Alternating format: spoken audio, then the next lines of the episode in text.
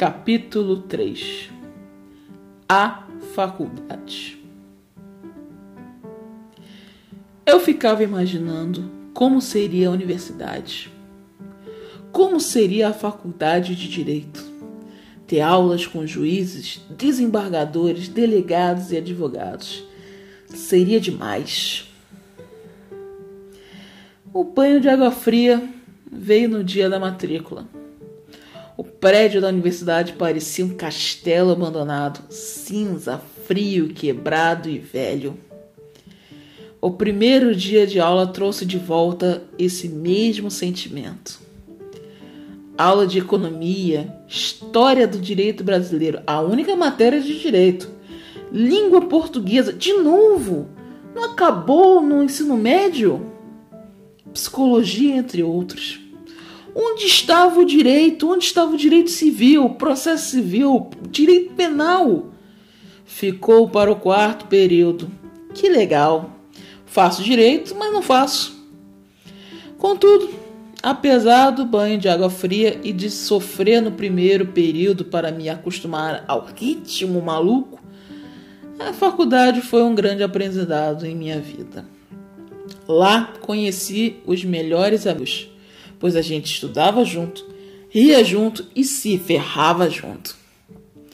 De todas as pessoas que conheci na faculdade, dois se destacam Sandra e André.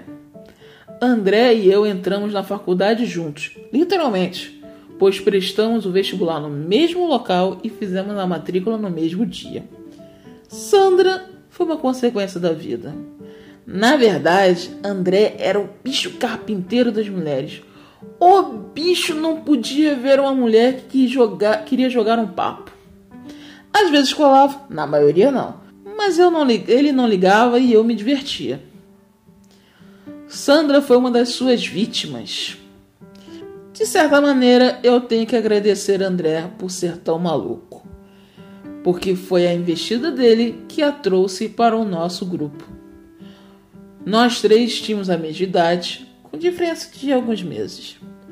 O que Sandra tinha de marrenta compensava na inteligência nitidamente mais do que nós. Tirava as melhores notas e terminou primeiro o trabalho de conclusão de curso, o TCC. E o CDF era eu, hein? Sim, me tornei CDF, principalmente depois da aula de processo civil. Processo civil é amor. Hashtag S2. Sempre dizem que você se apaixona por direito penal e casa por direito civil. Realmente, como não se apaixonar por um direito penal? Tantas correntes de entendimento sobre o mesmo raio de assunto. E quem pode esquecer dos bandidos mais perigosos do direito? Tício, Caio, Seprônio e Mévio. Tinha até uma comunidade no Orkut, sabe? Orkut. O, o Facebook atual. Na época era Orkut. E não era só o professor que usava a quadrilha. Algum tempo depois, lendo um curso de direito penal, não acreditei quando vi o que o autor também usava os nossos bandidos favoritos.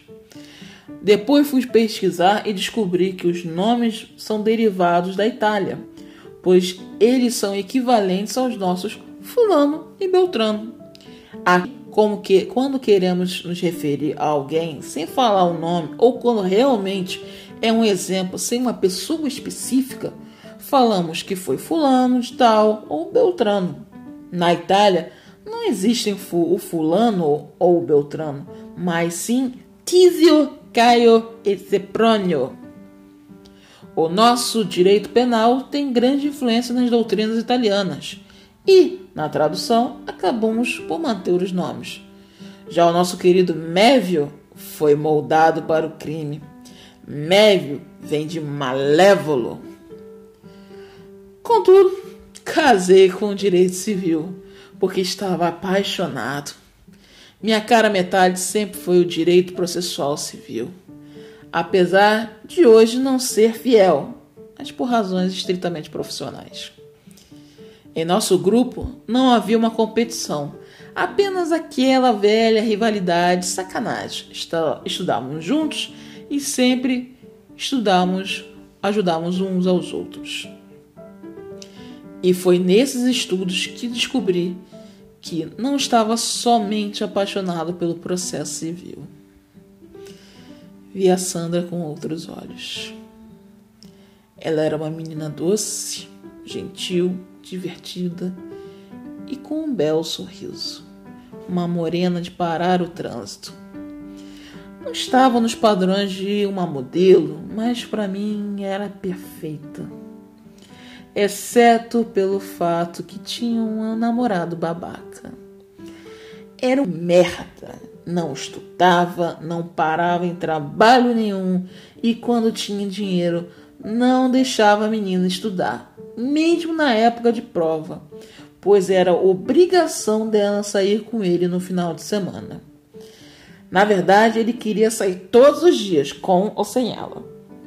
Por mais que gostasse de Sandra e soubesse que o namorado dela era um babaca, ela não investia.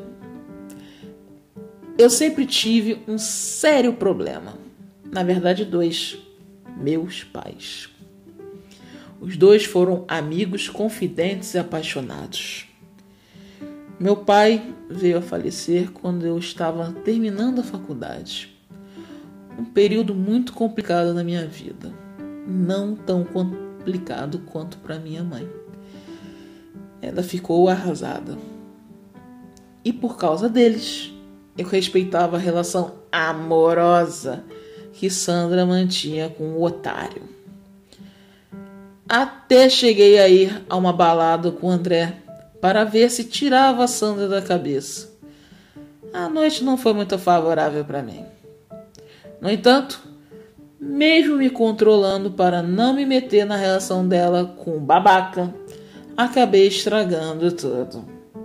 Certo dia, Sandra me falou que tinha terminado tudo, porque ela ficou estudando com a gente e o namorado ficou puto. Foi para a noite com os amigos, pegou geral e era tudo culpa dela, pois não estava do lado dela, do lado dele para evitar que outras mulheres se aproximassem. Ela ficou arrasada e eu fiquei esperançoso.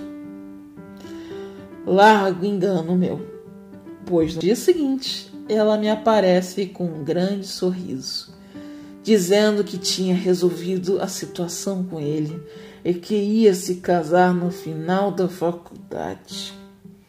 Eu estava pasmo. O sangue subiu a cabeça, eu cuspi tudo que estava entalado em minha garganta. Acabei falando que não deveria. Chamei de burra em diante e, é claro, ficou puta da vida comigo. Você é um babaca, sabia? falou Sandra em voz grave. Como? É isso mesmo. Quem você acha que é para falar assim comigo? Eu era seu amigo. Mas pelo visto, você gosta de gente que te engana. Realmente, você tem que rever quem é o babaca. Estava realmente puto. Você seria o padrinho, mas agora era que vá para eu não queria ser o padrinho, pensei quando ela foi embora, furiosa. Terminamos a faculdade sem nos falar. Mas a história de nós dois não parou aí. André acabou pagando o pato. Ela não queria saber mais do grupo e eu acabei me fechando.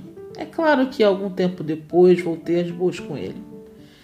Durante o último período de, da faculdade, prestei o exame da Ordem dos Advogados. Passei com tranquilidade. Na verdade, é mais tranquilo do que se pensa, principalmente depois que você passa. Foram cinco anos muito bons, mas eu estava pronto para começar o modo hard da vida. Ah, antes que eu me esqueça, a gente estuda direito não advocacia. Advogado só é advogado se passa no exame da ordem e presta o compromisso. Prometo exercer a advocacia com dignidade e independência, observar a ética, os deveres e prerrogativas profissionais e defender a Constituição, a ordem jurídica do Estado democrático, os direitos humanos, a justiça social, a boa aplicação das leis, a rápida administração da justiça e o aperfeiçoamento da cultura e das instituições jurídicas.